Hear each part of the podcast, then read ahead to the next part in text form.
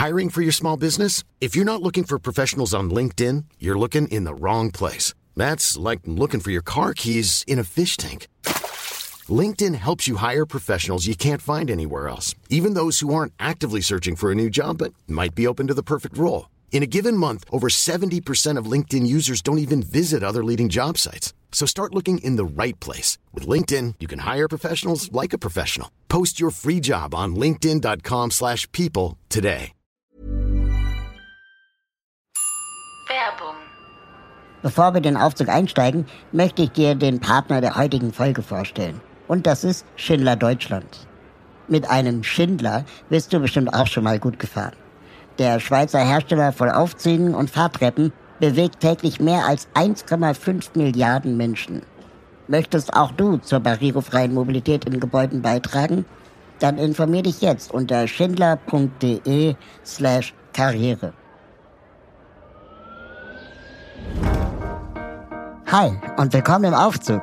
Es ist doch so, alleine Aufzug fahren macht keinen Spaß. Aufzug fahren mit fremden Menschen, die sich betreten anschweigen, allerdings auch nicht. Daher lade ich mir ab sofort für meine Aufzugsfahrten Gäste ein. In der heutigen Aufzugsfahrt heißt es Krauthausen trifft Hirschhausen. Wir sprechen über die Verbindung des Themas Klimakrise und Gesundheit. Wusst ihr beispielsweise, dass weltweit die größte Todesursache die Luftverschmutzung ist? Ich auch nicht. Wie schaffen wir es also als Gesellschaft, die Hoffnung nicht zu verlieren? Und warum sollte man in Krankenhäusern auch lachen? Hilft Humor wirklich heilen? Tür auf für Eckart von Hirschhausen. Schön, dass ihr mit dabei seid. Herzlich willkommen, Eckart von Hirschhausen. Die Tür geht auf und wer kommt rein? Eckart von Hirschhausen. Hallo Raul. Was für eine Ehre. Schön, dass du da bist. Ja, dich hier im Aufzug zu treffen. So ein Zufall. Ich muss sehr lachen, weil du, du, du, du hast mich so zum Lachen gebracht mit deinem äh, Post neulich, äh, dein Mitleid mit Treppen. ja, es ist wirklich so. Für alle, die das nicht gesehen haben, wie, wie hast du das äh, geframed? Der Witz war so, dass äh, ähm, alle freuen sich, wenn es einen Aufzug gibt, aber niemand freut sich, wenn es Treppen gibt. Also, dass ich Mitleid mit Treppen habe, dass sich niemand über sie freut. Schon gar nicht Menschen, die im Rollstuhl sitzen zum Beispiel oder nicht mehr so gut zu Fuß sind. Ähm, wo, wo steigen wir denn gerade ein und wo musst du gleich wieder raus? Wir steigen an einem Tiefpunkt ein und äh, ja, wir wollen hoch hinaus. Wir wollen hoch hinaus zum großen Thema, was können wir jetzt tun? Wo gibt's kleine Schimmer der Hoffnung und Zuversicht und es gibt diesen uralten äh, Fahrstuhlwitz, wo einer reinkommt, sagt Grüß Gott und der andere sagt, so weit fahre ich nicht, aber mal gucken, wie weit unser Gespräch uns trägt. Zu Maiti habe ich mal gesagt, dass ich mal den Spruch gesagt habe, Sie wollen ganz nach oben, ich zeige Ihnen, wie es geht. Ich sammle auf jeden Fall Fahrstuhlsprüche, ich werde deinen gerne mit aufnehmen. Da kann man sicherlich für die eine oder andere Unterhaltung im Aufzug sorgen. Ich habe noch eine Idee für ein Video, was du unbedingt mal vernetzen könntest mit deiner Aufzugidee. Ja, Weil ähm, Menschen sind ja sehr viel stärker von Vorbildern und von sozialen Normen geprägt, als wir uns das immer eingestehen. Also wir sind äh, viel stärker Herdentiere, als, als äh, unsere gefeierte individualistische Kultur uns äh, suggeriert. Und das beste Sozialexperiment, was ich dazu kenne, ist, mit versteckter Kamera haben die Leute Verhalten im Fahrstuhl mal untersucht. Und der Witz war, dass sich Leute, also eingeweihte SchauspielerInnen, mit dem Gesicht zur Wand hingestellt haben. Und dann waren die Leute, die dazugestiegen sind, eben ganz schnell sozusagen äh, bereit, das genauso zu machen, weil sie gedachten, oh, äh, die anderen stehen so offensichtlich, ist das hier jetzt angesagt, das ist Phase. Und das ist, das, äh, das ist so zum Schreien komisch, wie Menschen sozusagen ganz schnell ihre eigene Unsicherheit überspielen und dann das tun, was die anderen tun. Und äh, ich hatte immer Lust, das nachzuspielen. Und äh, ja, in Fahrstühlen lernt man Menschen kennen, weil alle plötzlich sich so auch körpersprachlich so verhalten, als wären sie bei der Beerdigung. Man bedeckt so seine, äh, sein, seinen Intimbereich und schaut so betroffen nach unten, als wäre gerade einer gestorben. ja, das stimmt. Also Fahrstühle sind wirklich Orte, in denen ist man ungerne allein, aber auf jeden Fall auch ungerne mit Fremden. Ja, es gibt Menschen, die einsteigen und man denkt, mit dem möchte ich nicht im Fahrstuhl stecken bleiben. Genau. Deswegen freue ich mich umso Aber mehr. mit dir schon. Genau, wollte ich gerade sagen. Was war denn dein, dein verrücktestes äh, Fahrstuhlerlebnis, das du je hattest? Also tatsächlich versuche ich ja ähm, öfter die Treppe zu nehmen, weil das äh, auch für, mein, für meine eigene Gesundheit natürlich besser ist. Aber es gibt ähm, Fahrstühle, die, die manchmal auch die einzige Chance sind, irgendwo hinzukommen. Ich, ähm, ich überlege gerade, was war das höchste. Irgendein Promi oder irgendwie. Ach so, wen ich mal im Fahrstuhl getroffen habe. Zum Beispiel. Ähm, lass mal überlegen. Ach so, ähm, ich war ja mal bei Wetten das, da, äh, aber ich überlege gerade, da war ich nicht mit dem, mit dem Fahrstuhl dann unterwegs im Hotel, aber da war Hugh Grant unterwegs und, und da, da ähm, ich bin ja nicht so ein Film äh, Afficionado und äh, die, die ich glaube, die heißt Jennifer Lawrence, die Schauspielerin, die bei pa äh, Tribute to Panem mhm. auch mitgespielt hat. Und äh, das Kuriose ist, die alle Welt kannte die und ich wusste nicht, wer das ist. Und äh, ich, ich stand so kurz davor zu fragen, so, äh, und was machen Sie so beruflich? Und ich, ich habe mich aber zurückgehalten, weil ich merkte, das ist offensichtlich ein Weltstar, halt mal besser die Klappe. Ich war mal ähm, auf einer Veranstaltung in München. Ist jetzt keine Aufzugssituation gewesen, aber die würde ich gerne mit dir teilen. Und äh, das war eine sehr ähm, große Veranstaltung mit vielen wichtigen Leuten. Und ähm, ich dachte dann, okay, mich kennt niemand, ich kenne äh, zumindest persönlich niemanden. Ich frage jetzt einfach ganz dreist nach Visitenkarten. Und ich habe dann echt zahlreiche Visitenkarten eingesammelt. Und irgendwann stand ich vor einem älteren, kleineren Herrn und fragte ihn nach seiner Visitenkarte. Und dann antwortete er zu mir, mein Name ist Hubert Burda, ich brauche keine Visitenkarte. und das ist die beste Abfuhr, die ich je in meinem Leben bekommen habe. Ähm, das, das, war, das war groß. Ich musste so lachen in dem Moment. Raul, wie, wie sieht denn jemand, der wie du einen bestimmten Blickwinkel auf die, äh, auf die Menschen hat, äh, diese Fahrstuhlsituation? Weil ähm, in die Augen guckt ja da keiner, oder? Also wenn Aufzüge voll sind, dann habe ich immer irgendeine Handtasche im Gesicht. Das ist äh, sehr unangenehm. Oder irgendwelchen Rucksäcke, äh, die mir dann äh, über die Beine äh, geschubst werden. Ähm, das passiert schon sehr häufig. Oder aber die Leute sind so erschrocken, dass in einem riesigen Aufzug schon ein Rollstuhlfahrer drin ist, dass sie dann sagen, oh, ähm, nee, ich nehme den nächsten und du bist in einem riesigen Aufzug alleine. Das gibt's auch. Also das sind so awkward moments. Ich hatte, ich hatte ja gerade den wunderbaren Karl Josef äh, bei Hirschhausens Quiz des Menschen äh, zu Gast. Mhm. Äh, kennt ihr euch eigentlich? Ähm, nur aus dem Internet. Dann äh, verknüpfe ich euch mal miteinander. Ich glaube, ihr hättet viel Spaß. Ihr habt beide äh, einen sehr schönen Humor. Und Kai Josef hat auch so eine Stand-up-Nummer und äh, der hat ja ähm, Morbus Duchenne und äh, ist ähm, im Rollstuhl auf der Bühne als Stand-up-Comedian unterwegs. Und er hat eben auch gesagt, Leute, ihr ahnt nicht, äh, was ich auch so geruchsmäßig hier belästigt werde auf meiner Flughöhe. Weil er sagte, äh, oben äh, benutzen die alle Parfums und Deos, aber ich bin da, wo, die, wo man der Hölle näher kommt. Ja, das äh, kann ich verstehen auch spüren, wenn man auf Märkten unterwegs ist und du dann irgendwelche Zigarettenstummel im Gesicht hast und so weiter. Ich habe mich neulich mit einem neunjährigen Kind unterhalten und das erzählte mir, es hasst, äh, einkaufen zu gehen im auf dem Markt, weil es eben genau immer nichts sieht. Und ich konnte das total nachvollziehen, aber die Mutter nicht. Weil äh, die Mutter hm. natürlich aus ihrer... Die war wahrscheinlich auch nie Kind, die Mutter. Genau, natürlich nicht. Gleich erwachsen zur Welt gekommen. Äh, was ich bei der, bei der, sozusagen, bei diesem Perspektivwechsel spannend finde, ich beschäftige mich ja sehr viel mit, äh, mit Klima und Gesundheit in letzter Zeit und eine WHO-Statistik, die einen erstmal überrascht, der Killer Nummer eins ist weltweit Air Pollution, ist Luftverschmutzung. Und ein sehr naheliegender Zusammenhang, ähm, der, auf den mich die eine äh, Frau von der Weltgesundheitsorganisation aufmerksam machte, sagte, wir berücksichtigen, wenn wir Luftmessungen machen, überhaupt nicht, wer auf welcher Höhe einatmet. Also ähm, Kinder atmen genau da ein, wo der Auspuff sitzt ja. und haben unter Umständen eine viel höhere Konzentration, inklusive Menschen, die im Rollstuhl unterwegs sind, als jemand, der sozusagen als Dirk Nowitzki meinetwegen, der auf zwei Metern wahrscheinlich schon eine äh, verdünntere Luft atmet. Ja, das äh, stimmt total. Ähm, allerdings fand ich als Kind, muss ich auch ehrlich sagen, den Duft an Tankstellen unglaublich schön. Inzwischen zum Glück nicht mehr. Aber dieser Benzingeruch. Das ist dein Fetisch, Raul. Ja, Möchtest Ahnung. du darüber reden? Als Kind zumindest. Als Erwachsener nicht mehr. Aber als Kind fand ich es immer einen sehr angenehmen Geruch. Ähm, aber es gibt wohl als Leute, kind die das haben. liebte ich, ich liebte diesen Geruch von, von Schwarzpulver. Mm. Ich äh, weiß nicht, ob du auch diese Phase hattest, aber ich habe total gerne rumgekokelt und, und äh, Böller dann nach Silvester gesammelt und geguckt, ob man aus den Blindgängern noch was basteln könnte. Heute weiß ich auch, dass das eine der großen Feinstaubquellen überhaupt ist und dass es Quatsch ist. Aber äh, diesen Geruch, an den erinnere ich mich auch, den habe ich auch immer mit Abenteuer verbunden. Genau. Sag mal, einer wie du, der ähm, sich so intensiv mit dem Thema Gesundheit auseinandersetzt und inzwischen auch mit dem Thema Gesundheit unseres Planeten, lebst du eigentlich nach den Kriterien, die du anderen empfiehlst? Ähm, ja und nein. Also das äh, eine ist tatsächlich, was man politisch äh, fordert und was jetzt ansteht. Und ich verstehe deine Frage dahingehend, dass man fragt, sozusagen, predigt man das eine und lebt man das andere. Mhm.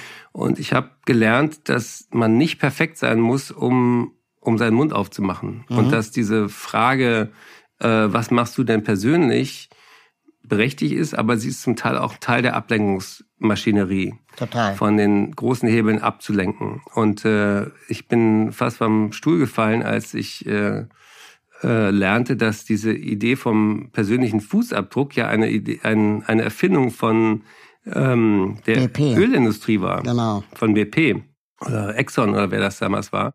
Und äh, so gesehen, äh, ja, ich versuche viel mit dem Fahrrad zu fahren. Ich fliege nicht mehr innerdeutsch seit mehreren Jahren. Ich habe den Status des Vielfliegers verloren. Das ist einer der Statusverluste, auf die ich stolz bin. Ich bin äh, kein Veganer, aber ich esse äh, sehr wenig Fleisch und wenn dann von äh, äh, Tieren, die bis dato ein, ein gutes Leben hatten. Und ich äh, nehme das als eine Ausnahme. Das ist diese Planetary Health Diet Idee. Also weniger Zucker, weniger äh, Fisch und Fleisch und viel Gemüse. Und das tue ich nicht sozusagen, um mich zu kasteien oder als Verzicht, sondern das ist tatsächlich ein Verzicht auf Herzinfarkt und Schlaganfall. Also etwas, was man jedem Menschen sowieso empfehlen kann. Der große schwarze Fleck ist natürlich das, was ich ähm, neulich mit John Schellenhuber auch besprochen habe. Er sagte, wir gucken viel zu wenig auf das, was wir unsere bebaute Umwelt nennen. Also wie viel Fläche beheizt der Mensch, wie viel Beton wird äh, vergossen. Und da ist es eine, ein schmutziges Geheimnis der, der äh, Ökobewegung, dass die Leute, die am lautesten nach Nachhaltigkeit schreien, in der Regel die sind, die den höheren Fußabdruck haben. Mhm. Was aber maßgeblich an Bildung hängt, an wer höhere Einkommen hat, kann sich schlichtweg auch eine größere Wohnung leisten, kann, äh, kann sich leisten, öfter in Urlaub zu fahren, kann sich ein Auto leisten und so weiter und so fort. Neulich gab es einen sehr spannenden äh, Podcast von äh, Luisa Neubauer mit äh, Felix Lobrecht. Und er hat es ungeniert zugegeben, dass damals, in, als er in Neukölln noch mit der U-Bahn gefahren ist, sein CO2-Fußabdruck natürlich viel kleiner war als heute, wo er sich ganz andere Dinge leisten kann, wo er aber auch anders reflektiert darüber. Und deswegen äh, versuche ich beides. Ich versuche kein heuchlerisches Leben zu führen, aber auch wenn ich auf Tour bin, äh, haben wir eine, eine Menge Zeug mit unterwegs. Ähm, da versuche ich jetzt auch zu überlegen, wie könnte in Zukunft die Tour ein bisschen minimalistischer sein und trotzdem die Menschen begeistern. Aber ähm, in unserem Lebensstil ist einfach ein Teil Infrastruktur auch immer mit eingepreist. Das heißt, mhm. du kommst auch beim besten Willen und Wissen nicht unter eine bestimmte ähm, Tonnenzahl. Und deswegen ist es so wichtig, und das erleben wir ja auch gerade, zu zeigen, die großen Hebel sind Bausektor verändern mit ähm, Dämmung, anderen äh, Wärmesystemen, Energiesektor verändern, eine Landwirtschaft äh, zu machen, die Kreuzfahrtschiffe. Ähm, viel Kreuzfahrtschiffe braucht auch kein Mensch. Ähm, ich habe jetzt zum Beispiel, ohne dass wir Werbung für irgendwen machen, gerade diese ähm, neue Erbsenmilch mal ausprobiert. Also diese tierischen Lebensmittel haben ja auch zum Teil einen riesen CO2-Abdruck. Ich hatte gerade bei Hirschhausen Küste Menschen auch mit einem Biobauern mal einen Tag Praktikum auf seinem Hof gemacht, weil äh, bei intensiver Landwirtschaft hatten die da Benzin ungefähr den Fußabdruck von einem Liter Milch, was ja auch ziemlich verblüffend ist. Mhm. Aber das liegt auch viel am Kraftfutter, an der Energie, die da reingeht. Also je mehr man sich damit beschäftigt, desto klarer wird einem, du kannst nicht alles richtig machen. Aber wenn viele Menschen ein bisschen mehr richtig machen, ist das der eine Hebel. Und was der Einzelne vor allen Dingen tun kann, ist dafür zu sorgen, dass er kein Einzelner bleibt. Mhm. sondern äh, nicht nur den Fußabdruck zu minimieren, sondern den Handabdruck zu optimieren, nämlich zu sagen, wo kann ich was verändern, wo kann ich was in die Öffentlichkeit bringen? Wo kann ich äh, jemanden, der Macht hat, selber anstupsen, dass der mehr bewegt? Und deswegen habe ich in meinem Buch Mensch Erde, wir könnten es so schön haben, hinten drin eine Challenge, die stelle ich auch jedem, der diesen Elevator Pitch mit Raul hört, äh, gerne weiter. Wenn wir uns so hilflos fühlen und denken, Mensch, ich mache auch nicht alles richtig, mal kurz überlegen, wer ist der mächtigste Mensch in deinem persönlichen Umfeld? Und Macht heißt nicht nur irgendwie Stellung oder Geld, sondern Macht ist, ich vermag etwas zu bewegen. Und das kann auch ein Influencer sein. Das kann auch jemand sein, der einen Artikel irgendwo schreibt, jemand, der äh, darüber entscheidet, was in der Kantine zu essen gibt. Mhm. Das kann jemand sein, der Schulpläne, äh, Klassenunterricht äh, anders gestaltet und, und, und. Also es gibt ganz viele Menschen und vor allen Dingen natürlich auch in, in, in den Institutionen, in den NGOs, in den Kirchen, in den Parteien, überall gibt es Leute, die guten Willens sind und die miteinander zu vernetzen, das ist eine meiner Hauptaufgaben in den letzten drei Jahren. Und da habe ich manchmal das Gefühl, das ist viel wirksamer, als ob ich jetzt äh, den Jutebeutel noch dreimal mehr benutze. Ähm, ich finde es total interessant, dass du äh, vom Thema Gesundheit jetzt zum Thema Gesundheit unseres Planeten, sagen wir mal, deinen Fokus geändert und vielleicht erweitert hast. Bevor wir über den Planeten reden, würde ich aber gerne dir eine Frage stellen, die ich dir eigentlich schon immer stellen wollte. Gerade als Arzt finde ich es äh, spannend von, von dir mal zu hören, ob man jedes Leiden, sagen wir mal, jedes gesundheitliche Leiden, jede Zipperlein, das man hat, eigentlich überhaupt therapieren muss ähm, oder behandeln muss oder ob es nicht auch ähm, in einigen Situationen entspannter sein könnte, mit einer Erkrankung oder vielleicht auch mit einer Behinderung einfach äh, ähm, glücklich leben zu lernen, als dass man gleich mit Medikamenten alles zuballern muss. Das ist eine große Frage und ich glaube, dass du darüber viel mehr weißt als ich. Also ich kann sozusagen die Außensicht schildern, du kannst mir aber erzählen, wie, wie du zu dem geworden bist, der du heute bist. Und ähm, was ich gelernt habe, ist, ähm, dass wir auf eine kuriose Art und Weise in diesem reichen Deutschland eine Überversorgung haben und gleichzeitig eine Unterversorgung. Mhm. Und ähm, das, was wir viel zu viel machen, sind sinnlose Operationen an Wirbelsäule, an Knien, an Hüften. An Herzkathetern gibt es kein Land, was so viele Herzkatheter schiebt wie wir. Man kann es super abrechnen, man hat das Gefühl, man tut was für sich. Trotzdem, obwohl wir so viel investieren, leben wir nicht länger als andere vergleichbare Nationen um uns herum. Also irgendwie ist das Geld da nicht immer sinnvoll verteilt. Vor allen Dingen die, die idiotische Unterfinanzierung der Pflege fällt uns ja jetzt auch spätestens in der Pandemie allen auf die Füße. Das heißt mhm. also, deine Frage ist, ist, machen Ärzte das, was sinnvoll ist, oder machen sie manchmal auch das, was ökonomischer Druck ihnen vorgibt, ist äh, leider zu beantworten. Oder sozial. Ja, auch, auch soziale Erwartung das ist leider ähm, nicht so klar, dass man sich immer an den hypokratischen Eid hält, mehr zu nutzen als zu schaden. Die andere Seite, wo wir unterversorgt sind, ist äh, vor allen Dingen Zugang zu Psychotherapie, Zugang zu ähm, seelischer Gesundheit und eben auch so ein Grundwissen an, an dem, was, was kann ich selber tun, ist äh, erschreckend wenig vorhanden in Deutschland. Also das, was äh, früher vielleicht auch noch die Oma oder Mütter, oft sind es Frauen, die sozusagen die gesundheitlichen Kompetenzen in den Familien bündeln, was dort sozusagen über Generationen weitergegeben wurde, was kann man auch selber behandeln an Husten, Schnupfen, mhm. Heiserkeit. Ähm, das, äh, das ist abstrus, wie die Notaufnahmen heutzutage überlaufen sind von Leuten, die definitiv keine Notfälle sind. Also es gibt beides. Und die, die große Kategorie, die wir jetzt noch ansprechen müssen, ist ja, es gibt Krankheiten, die gehen weg und es gibt andere, die gehen nicht weg. Und äh, wo ich dir echt für dankbar bin, du warst ja auch äh, mehrfach schon bei mir in der Sendung. Du hast gesagt, ich, ich bin kein Glasknochenpatient, sondern ich bin ein Mensch mit Glasknochen. Mhm, genau. Und diesen Unterschied zu machen, der, der ist für mich auch erstmal ein bisschen peinlich und schockierend gewesen, dass, dass, dass, dass man gerade als Arzt natürlich so erzogen ist, jeden Menschen, den man trifft, erstmal als eine, eine diagnostische Challenge zu sehen. Also du guckst erstmal auf jemanden und denkst sofort, was hat denn der alles? Und äh, wie clever bin ich, wenn ich rausfinde, dass er das und das und das in Kombination hat.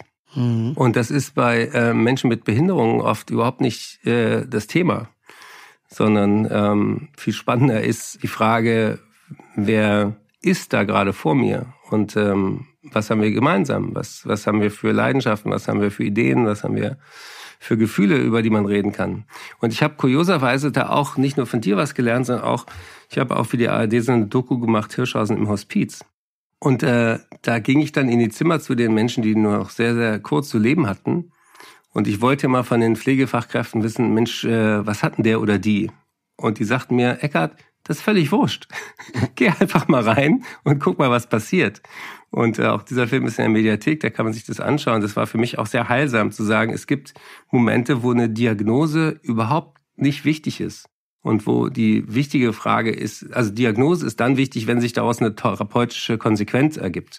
Also wenn ein Kind geboren wird und man nicht weiß, was mit dem los ist, warum das nicht, nicht so wächst wie die anderen, ist es natürlich total wichtig herauszufinden, was, was kann man davon behandeln und was nicht. Und deswegen setze ich mich ja auch sehr ein für die Zentren für seltene Erkrankungen, für die Achse, für, für eine gute Forschung, weil so viele seltene Erkrankungen, wie es gibt, sind die gar nicht so selten. In der Summe sind das fünf Prozent der Menschen in Deutschland. Also jede Partei, die neu startet, wäre froh, wenn sie schon mal fünf Prozent sicher hätte. Aber ähm, deswegen ist es wichtig, sozusagen wissen, wo ist eine Diagnose richtig und wo nicht. Aber jetzt erzähl mal, wie siehst du das?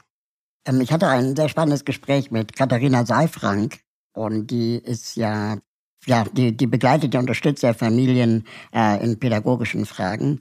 Und die sagte, und das kann ich auf mein Leben auch auf jeden Fall auch zurückführen, dass es eigentlich gar nicht so sehr darum geht, ähm, Menschen vor allem irgendwie zu schützen und zu bewahren, sondern dass es vor allem darum geht zu sehen, dass es ein Umfeld gibt, das äh, unterstützt da, wo es geht. Und ähm, das muss nicht immer zum Beispiel bedeuten, dass ein Kind, das äh, eine schreckliche Erfahrung als Kindheit gemacht hat, sowas wie, keine Ahnung, Corona-Zeit und Homeschooling, dass das Kind später traumatisch darunter leiden wird, wenn das Umfeld ähm, äh, signalisiert, bei uns bist du sicher. Und so habe ich eigentlich meine Kindheit auch erlebt. Ähm, ich wusste immer, dass ich Glasknochen habe, aber ich wusste auch, dass meine Eltern und mein Umfeld mich da unterstützt, wo sie es können. Und ähm, das hat mir, glaube ich, auch die Zuversicht gegeben, die inzwischen dazu führt, dass ich ähm, auch nie den Wunsch hatte, keine Behinderung zu haben. Beantwortet das deine Frage? Ja, ich, ich ähm, habe ja als Arzt in der Kinderneurologie und Psychiatrie gearbeitet und mhm. ähm, da gab es oft diese Situation, wo Eltern erstmal mit der Situation konfrontiert waren, zu hören, dass, dass das, was ihrem Kind passiert ist, sei es nach einem Schädelhirntrauma oder vielleicht auch, auch ähm, nach einer Diagnose von, einem, von irgendeinem fucking Enzymdefekt oder neuromuskulärer Erkrankung, die, die auch tendenziell immer schlechter werden als besser, dass man dann sagen muss, äh, und das, das, das ist einer der dümmsten Sätze, die Ärzte, Ärztinnen und Ärzte sagen können, nämlich, äh, ich kann nichts mehr für sie tun. Weil das stimmt ja nie, Gott sei Dank. Mhm. Also das, was man manchmal zugeben sollte und natürlich auch klar sagen muss, ist, das und das sind die Limits der therapeutischen Veränderung von dem Zustand. Aber dann zu sagen, aber wir sind hier in, äh, mit allen den verschiedenen Disziplinen für sie da, um alles, was, was wir tun können, in die Waagschale zu werfen.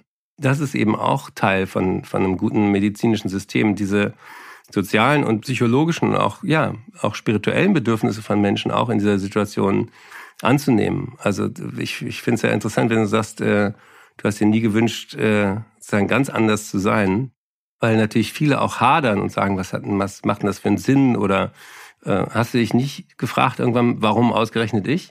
Doch klar, ähm, das vor allem so in der Pubertät. Aber ähm, es hat nie dazu geführt, dass ich mir gewünscht habe, ähm, eine Behinderung zu haben, äh, keine Behinderung zu haben, sondern es hat mich eher dazu gebracht, traurig zu sein darüber, dass es keine Aufzüge gibt oder dass ich ausgeschlossen werde aus bestimmten Situationen, was auch nicht schön ist, aber ich, es will, will ja auch nicht jeder Junge eine Frau werden oder jede Frau ähm, ein Junge oder, oder Mann. Deswegen glaube ich, trotzdem kann es ja Erfahrungen geben als Mann oder als Frau, wahrscheinlich eher öfter als Frau, leider in unserer Gesellschaft, dass man ähm, sich diskriminiert fühlt aufgrund des Geschlechts. Aber es führt ja nicht automatisch dazu, dass Frauen jetzt sagen, sie wollen auch ein Mann sein. Also die, ähm, kennst du Reinhard May? Hast du den mal interviewt? Noch nicht. Ähm, das würde ich dir sehr wünschen. Ich kenne ihn äh, auch nicht äh, näher, aber ähm, ich habe ihn einmal backstage getroffen nach einem Konzert in der Jahrhunderthalle und er ist für mich einer der beeindruckendsten Künstler sozusagen in, der, in seiner Generation. Und der hat ein sehr schlaues Lied gemacht, Danke, liebe gute Fee.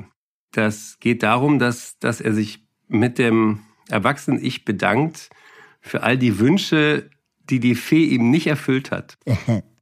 und, und das ist, äh, ich möchte die, die Pointen nicht äh, vorgreifen, aber Reinhard May, Danke, liebe gute Fee, ist einer meiner, meiner absoluten Hits von ihm. Und er hat natürlich viele andere tolle Lieder geschrieben und hat auch sehr viel von seinem persönlichen Leid in Lieder gepackt und damit Menschen weltweit äh, Trost auch ermöglicht, eben über Dinge, die man auch nicht mehr ändern kann. Also ähm, den, den, ähm, den solltest du auch mal im, im Fahrstuhl treffen. Ich gebe mir große Mühe. Ich werde ganz viel Fahrstuhl fahren. Als ich dich gefragt habe, ob du mit ähm, mir über das Thema Zuversicht in einem Aufzug sprechen willst, hast du den sehr ähm, denkenswerten Satz geschrieben. Ich finde das gar nicht einfach, die Zuversicht zu behalten, aber darüber reden hilft ja immer. Wie genau meinst du das? Was ähm, macht dir gerade am meisten Sorgen? Mir macht ähm, am meisten Sorge die Menge an, an Krisen, die wir gerade angehen müssten. Und ähm, wir haben offensichtlich echt in unseren Hirnen evolutionär sagen einen Stressmechanismus, der uns gut für akute Gefahren schnell Entscheidungen treffen lässt, Flucht, Kampf oder Todstellen. Aber für längerfristige Krisen sind wir als einzelne Personen nicht besonders gut. Weder im privaten noch, noch im, im gesellschaftlichen und globalen. Und ähm, deswegen mache ich mir auch als Medienmensch Gedanken darüber, wie kriegt man denn da irgendwie eine Priorisierung rein? Mhm. Also wir haben das erlebt, ähm, wir hatten mit Fridays for Future und Scientists for Future und Health for Future und meiner Stiftung Gesunde Erde, gesunde Menschen 2019 diesen genialen Streik mitorganisiert, äh, wo wir Millionen Menschen in Deutschland auf der Straße hatten für mehr Klimaschutz, für Klimaschutz als Gesundheitsschutz, für wirklich die Freiheitsrechte der nächsten Generation. Dann hatten wir ein Bundesverfassungsgerichtsurteil, und dann kam fucking Corona und zwei Jahre lang gab es keine großen öffentlichen Demonstrationen und wenn es welche gab, dann waren die von der falschen Seite und jedem Depp, der irgendwie gegen irgendwas war, wurde ein Mikrofon vor die Nase gehalten und wir hatten das Gefühl, Klima spielt plötzlich überhaupt keine Rolle mehr. Dann ähm, hatten wir gerade das Gefühl, okay, die Pandemie verliert so ein bisschen an, an Dramatik. Dann kommt plötzlich so ein Verrückter wie Putin und äh, ausgerechnet in der Woche, wo der Ukraine-Krieg äh, ähm, losging, erschien auch der Bericht vom Weltklimarat, vom IPCC. Und ähm, ich hatte mich da vorbereitet. Ich hatte da für Nachrichten und, und alle möglichen Talkgeschichten auch Termine schon optioniert.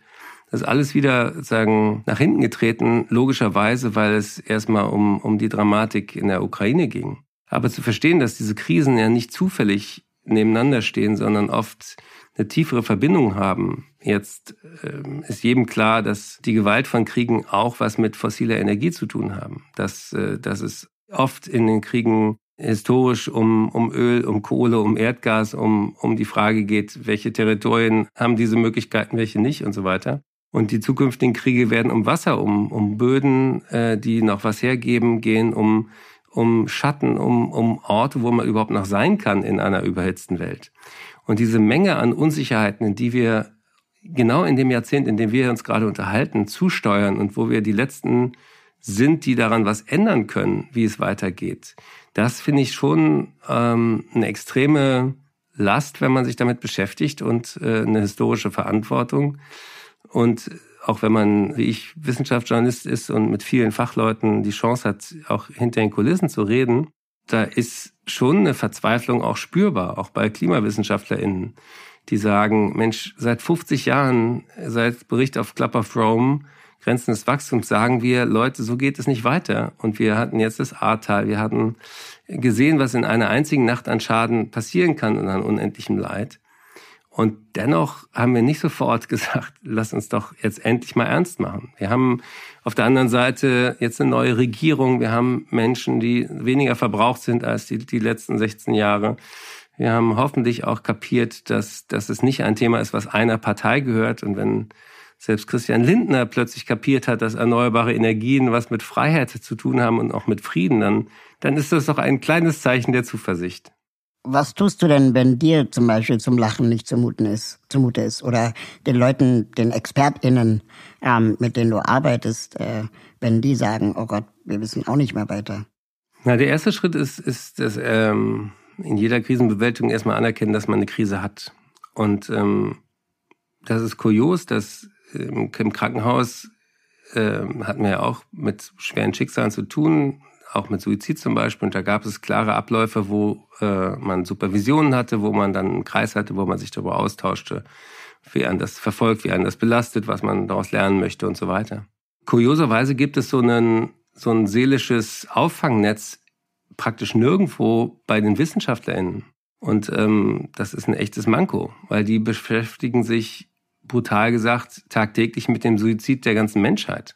Im IPCC-Bericht steht, dass 3,5 Milliarden Menschen, also praktisch die Hälfte der Menschheit da, wo sie im Moment sind, äh, in den nächsten zwei Jahrzehnten massiv gefährdet sind durch Extremwetter, durch Dürre, durch Hunger, durch Wassermangel, durch Hitze und so weiter. Und das heißt, ganz viele werden sich auf den Weg machen. Und das sind alles so Entwicklungen, die sich im Moment keiner so richtig vorstellen kann. Und wenn du das aber tagtäglich sozusagen siehst und merkst, dass da äh, keiner so richtig drauf reagiert und alle sagen, ja, ja, schlimm, schlimm, aber wir haben gerade ganz andere Probleme, dann entsteht dieses Phänomen, was der Netflix äh, Don't Look Up Film so großartig ähm, auf den Punkt gebracht hat. Hast du den gesehen? Ja. Wie, wie ging es dir, als du den gesehen hast?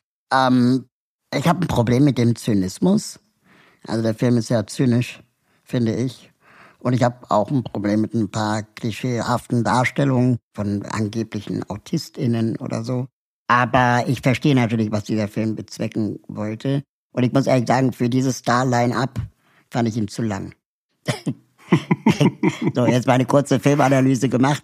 Ähm, aber ich verstehe natürlich total, was er sagen will. Und er hat total recht, dass äh, ähm, am Ende sind wir auf einem anderen Planeten und werden einfach trotzdem sterben. Das äh, ist äh, jetzt kurz gespoilert, aber ähm, natürlich dann wahrscheinlich der Witz an der ganzen Sache. Ja, na, bei allem, was man natürlich auch kritisieren kann. Ich finde erstmal großartig, dass es diesen Film gibt, dass da ähm, so viele Millionen Menschen plötzlich sich endlich mal mit der Frage beschäftigen, wie kommen denn ernsthafte Themen in die Medienwelt? Mhm. Und ähm, deswegen empfand ich den gar nicht so als zynisch. Ich habe eher oft geschluckt und mir blieb das Lachen im Halse stecken, weil ich merkte, wie wahr das ist. Mhm. Wie oft ich auch selber, ich habe das gerade erzählt, ähm, wie, wie man mit so auch dieser Klimathematik da extrem schnell ja der Partypuper ist, ja. Also eigentlich will es keiner wissen. Eigentlich, äh, Mensch Eckert, erzähl doch mal lieber wieder einen Witz. Sei doch mal wieder der lustige Doktor von früher. Und so gesehen ist das, ähm, ich, ich fand den Film großartig. Ich kann auch jedem, der, der ihn noch nicht gesehen hat, empfehlen, ihn zu gucken. Wir wissen also, wie wir unseren Planeten schützen können. Wir wissen, was die Probleme sind. Ähm, und wir tun es trotzdem nicht. Du hattest dein Erweckungserlebnis mit einer Begegnung mit James Goodall, die du äh, getroffen hast. Du warst am Amazonas und das waren ähm, wahrscheinlich auch viele einprägsame ähm, Erfahrungen, Erlebnisse, die du gemacht hast. Kurz eine ketzerische Frage reingeworfen. Warum müssen Promis immer noch mal irgendwo hinreisen, um sich das Problem noch mal anzuschauen? Ich nehme mich da nicht raus. Ich war auch in Bangladesch und war auch äh, Genau, also habe das Spiel mitgemacht, obwohl eigentlich ich alles schon wusste. Ja. Ähm, ich war die letzten 25 Jahre nicht am Amazonas. Ja. Das habe ich tatsächlich äh, diese Reise gemacht äh, als Student und ähm, war da auf der Suche nach nach einem Praktikumsplatz. Ich wollte da ein praktisches Jahr machen, weil mhm. ich Brasilien faszinierend fand und und auch mich sehr interessierte, wie ja wie funktioniert sozusagen auch ähm, Medizin in anderen Ländern global. Und ich bin bis heute sehr froh, dass ich da mal geschaut habe. Also es gibt äh, einen, einen wunderbaren Satz, nichts ist gefährlicher als die Weltanschauung von Menschen, die die Welt nie angeschaut haben. Mhm. Wir kennen auch diese Phänomene, dass der Rassismus äh, dort am höchsten ist, wo Menschen am wenigsten Kontakt haben mit Menschen mhm. mit einer höheren Diversität als ihrer eigenen Volksgruppe. Und so gesehen ähm, ist das ein Dilemma. Wenn man sich natürlich den Fußabdruck anguckt von solchen Flugreisen, ist die klare Empfehlung, macht das nicht für einen Wochenendtrip, sondern macht es wirklich als, äh, wenn da was Gescheites bei rauskommt. Und deswegen habe ich zum Beispiel, als ich Entwicklung wirkt unterstützt habe, auch darauf bestanden, dass ich nicht nach Nairobi fliege, sondern wir haben dann eine Skype-Schalte mit äh, einer Frau in Kenia gemacht, die mir über ihr Wasserprojekt dort was erzählt hat. Gleichzeitig ist das natürlich ähm, so, dass wenn ein prominenter sei es Harry und Meghan oder wer auch immer, ihre mediale Möglichkeit, Licht in eine untererzählte Ecke der Welt zu lenken, nutzen, ähm, das nicht unter CO2-Aspekten, sondern unter Agenda-Setting durchaus sinnvoll ist. Mhm. Und ähm, deswegen finde ich zum Beispiel, ich hatte gerade ein Interview mit, mit Insatile Eich, kann man auf meinem YouTube-Kanal auch nachgucken. Die werdende Astronautin. Ja, genau, die Fastronautin nennt sie sich und die war auch lange in Bangladesch mhm. und hat da geforscht und was ich zum Beispiel einen ganz wichtigen Fokus finde, auch, auch zum Thema Zuversicht, die erzählte, dass bei Überschwemmungen in Bangladesch inzwischen viel weniger Menschen umkommen als im Ahrtal.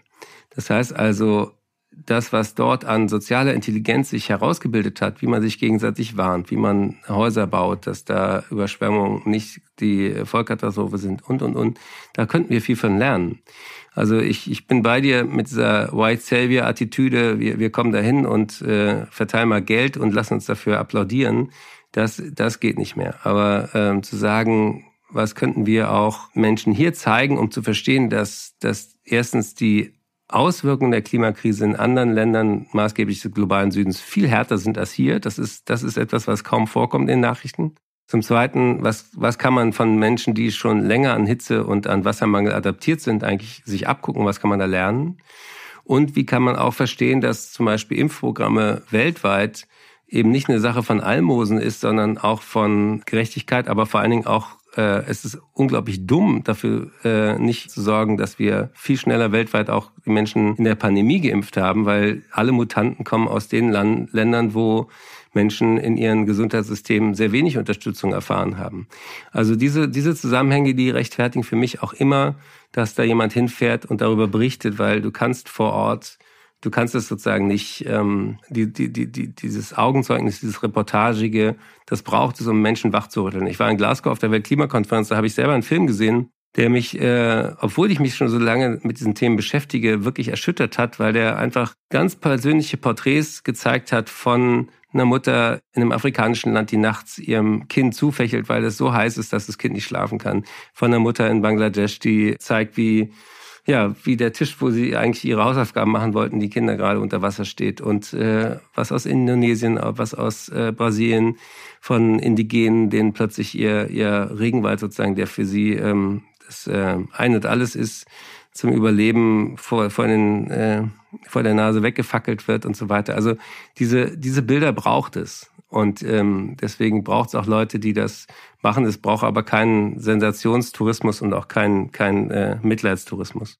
Du hast ja gerade die äh, Corona-Impfung erwähnt. Und ähm, es gibt viele Phänomene, die wir gerade beobachten, dass die Klimafrage ja auch irgendwie unsere Gesellschaft belastet und dass es dann auch zunehmend zu gesellschaftlichen Konflikten führen wird. Du hast in einem Podcast mal gesagt, dass wir ähm, auch in Deutschland irgendwie die ganze Klimawandel äh, und Klimaschutz viel zu ingenieursmäßig und technisch betrachtet haben und viel zu wenig ähm, Perspektiven für die Zukunft, die besser werden kann durch, sagen wir mal, Klimaschutz, bessere Luft, ähm, vielleicht auch besser atmen können und so weiter. Was müsste sich hier ändern, dass wir die Gesellschaft wieder zusammenbringen? Man muss sich überlegen, wer, wer davon sagen, profitiert oder wer, wer dieses Narrativ von der Spaltung der Gesellschaft auch missbraucht. Mhm. Ja klar, es gibt unterschiedliche Bedürfnisse auf dem Land wie in der Stadt. Es gibt unterschiedliche Bedürfnisse von jungen Menschen wie von alten Menschen.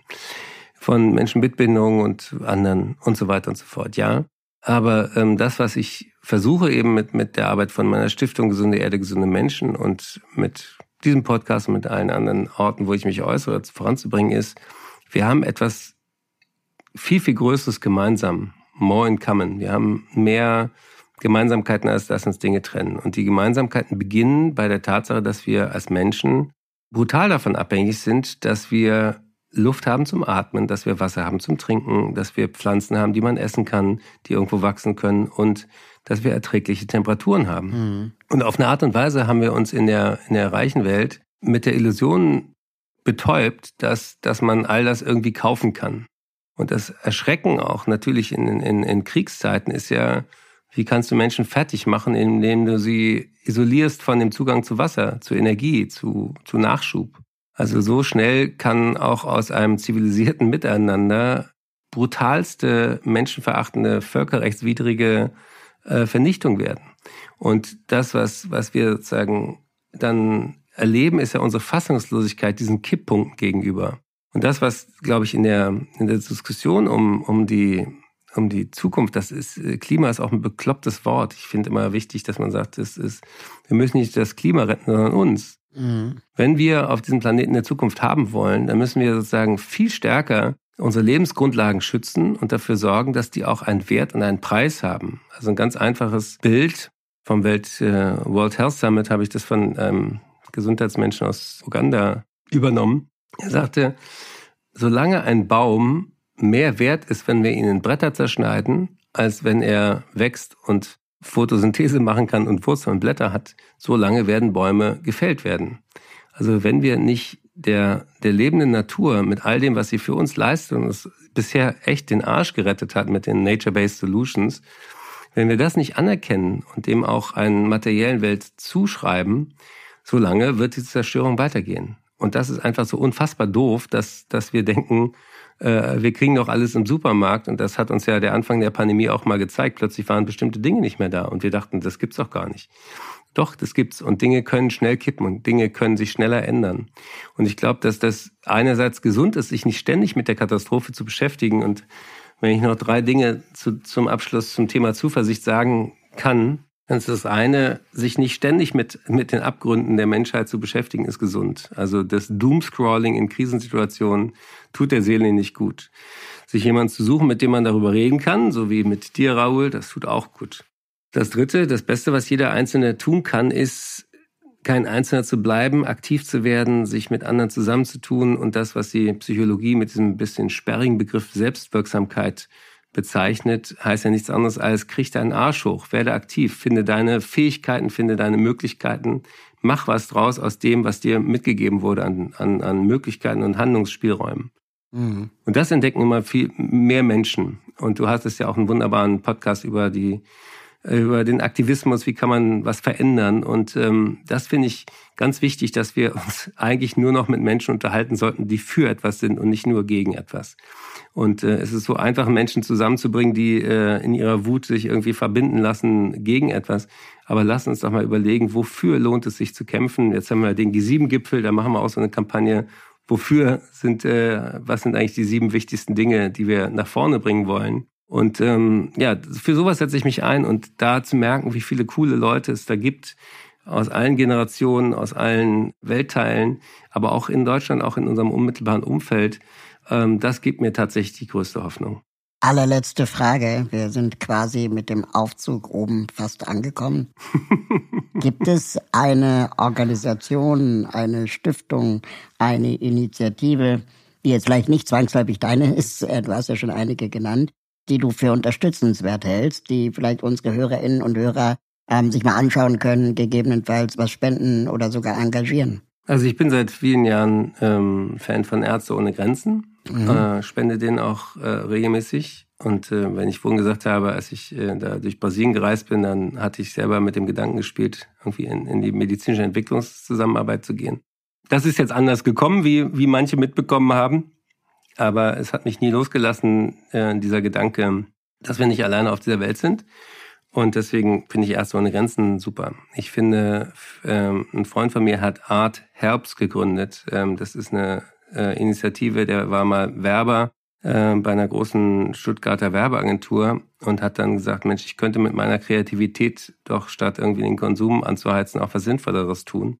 Und dann hat er angefangen, für Kinder in Krisengebieten äh, Kunstprojekte anzubieten und hat das auch in der Ukraine gemacht. Er ist ähm, die letzten Wochen auch in der Ukraine unterwegs gewesen, um da äh, ganz konkret zu helfen, Menschen noch zu ermöglichen, ähm, auch mit kranken Kindern das Land zu verlassen und in Sicherheit zu kommen. Also vor dem habe ich auch den größten Respekt und da gibt es ganz viele Kreative, die mit Art Herbst zusammenarbeiten. Ray Gavi unterstützt ja auch und ich auch und ein paar andere Promis, aber die können auch äh, Hilfe und Unterstützung brauchen. Und der dritte Tipp wäre, finde erstmal raus, was dir selber wichtig ist und gucke, wer in dem Umfeld noch unterwegs ist. Ich habe ja diese Pinguin-Geschichte, ist einer meiner viralen Hits auf meinem YouTube-Kanal. Äh, haben es ein paar Millionen Leute äh, gemocht, diese Geschichte, dass man merkt, in seinem Element nutzt man seine Fähigkeiten, so wie der Pinguin an Land eben sehr wackelig und unbeholfen wirkt, so ist er im Wasser voll voller Energie und Wendigkeit und äh, Freude. Und deswegen möchte ich gar nicht sagen, was sozusagen meine Lieblingsorganisationen sind, äh, weil es ganz, ganz viele in ganz vielen verschiedenen Bereichen gibt. In der Inklusion, in, in der, für die Pflege sich stark zu machen, lohnt sich. Es lohnt sich für Umweltschutz im Quartier. Es lohnt sich für den Walderhalt. Ich hatte gestern ein tolles Treffen mit Oro Verde. Die machen Regenwaldprojekte. Die gehen aber auch in, in Deutschland in die Schulen und erklären den Schülerinnen und Schülern, warum was symbolisches Baumpflanzen, dass das weniger bringt als erstmal den Wald, den wir haben, um Gottes Willen erstmal zu erhalten und so weiter und so fort. Also so Menschen, die, die wirklich auch Bildungsarbeit machen, ähm, darin zu unterstützen. Es muss ja gar nicht immer Geld sein. Es kann oft sein, dass man Menschen miteinander vernetzt, dass man Menschen miteinander bekannt macht, äh, dass man Menschen Videos zeigt. Sag mal, guck mal hier, kennst du diesen Vortrag? Kennst du, kennst du diese, diesen Podcast? Kennst du äh, diesen, diese Frau oder diesen Mann, dem ich folge bei Insta? Und so glaube ich, äh, hat man jeden Tag viele Möglichkeiten, die in der Summe wirklich einen Unterschied machen. Also es gibt äh, vielleicht ein poetischer Abschluss zum Thema Zuversicht, diese Geschichte von den zwei Wölfen in unserem Herzen. Kennst du die? Nee, noch nicht. Das ist eine ganz alte Geschichte und äh, die erzähle ich bei meinem Bühnenprogramm. Übrigens, äh, Ende des Jahres bin ich nochmal im Tempodrom zum Abschluss meiner Bühnentour mit dem Endlich-Programm. Da bist du herzlich willkommen. Und da sitze ich dann am Lagerfeuer und erzähle die Geschichte von den zwei Wölfen, die in unserem Herzen wohnen. Und der eine Wolf, der will immer alles für sich, der will Kampf, der will Krieg, der will Siegen, der will äh, Wolf first. Und der andere Wolf, der will Freude, der will spielen, der will Gemeinschaft, der will eine gute Zeit haben, weil unsere Zeit auf dieser Erde eh endlich ist. Und äh, dann fragt ein Kind den, den Häuptling in dieser Geschichte, Mensch, äh, mach's nicht so spannend, sag doch endlich, welcher Wolf gewinnt. Dann sagt der weise Mann oder natürlich auch eine weise Frau ist denkbar. Das kann ich dir sagen, es gewinnt der Wolf, den du fütterst. Und diese Geschichte mag ich so sehr, weil sie zeigt, wir haben ganz oft im Tag die Entscheidung, nähere ich diese Seite oder nähere ich diese Seite, mache ich den Mund auf, halte ich die Klappe, ähm, engagiere ich mich oder mache ich noch weiter Doomscrolling oder Insta-Posing. Also ähm, wir haben Gott sei Dank die Möglichkeiten, in einem ziemlich freien, in einem ziemlich coolen Land dieser Erde viel mehr zu bewegen, als viele Menschen äh, gerade in der Lage sind. Und wenn wir das nicht nutzen, dann ist es schade um den Wolf, der hoffentlich auch in diesem Jahr die Oberhand behält. Und das ist nicht der pure Machthunger, sondern es ist der Wolf, der Frieden stiftet. Was für ein großartiges Schlusswort. Lieber Eckert, ich danke dir sehr, sehr, sehr für deine Zeit. Wir haben im Vorfeld gesagt, vielleicht muss man das in zwei Aufzeichnungen äh, noch weiter fortsetzen, weil noch viele weitere Themen eigentlich auf meinem Zettel stehen. Äh, äh, aber ich finde gut, dass wir uns heute auf das Thema Zuversicht konzentriert haben und äh, gesunde Erde, gesunder Mensch, gesunder Mensch, gesunde Erde. Deswegen vielen Dank für deine Zeit und auf hoffentlich bald. Ja, ein Aloha in die Runde. Ciao. Danke fürs Mitfahren. Wenn ihr mögt und euch diese Folge Spaß gemacht hat, bewertet diese Folge bei Apple Podcast, Spotify oder wo auch immer ihr zuhört. Alle Links zur Folge sowie die Menschen, die mich bei diesem Podcast unterstützen, findet ihr in den Show Notes. Schaut da gerne mal rein. Wenn ihr meine Arbeit unterstützen möchtet, würde ich mich freuen, euch bei Steady zu begrüßen. Mit einer Steady-Mitgliedschaft bekommt ihr exklusive Updates von mir und die Gelegenheit, mich zweimal im Jahr persönlich zu treffen. Im Aufzug ist eine Produktion von Schönlein Media. Ich freue mich auf das nächste Mal hier im Aufzug.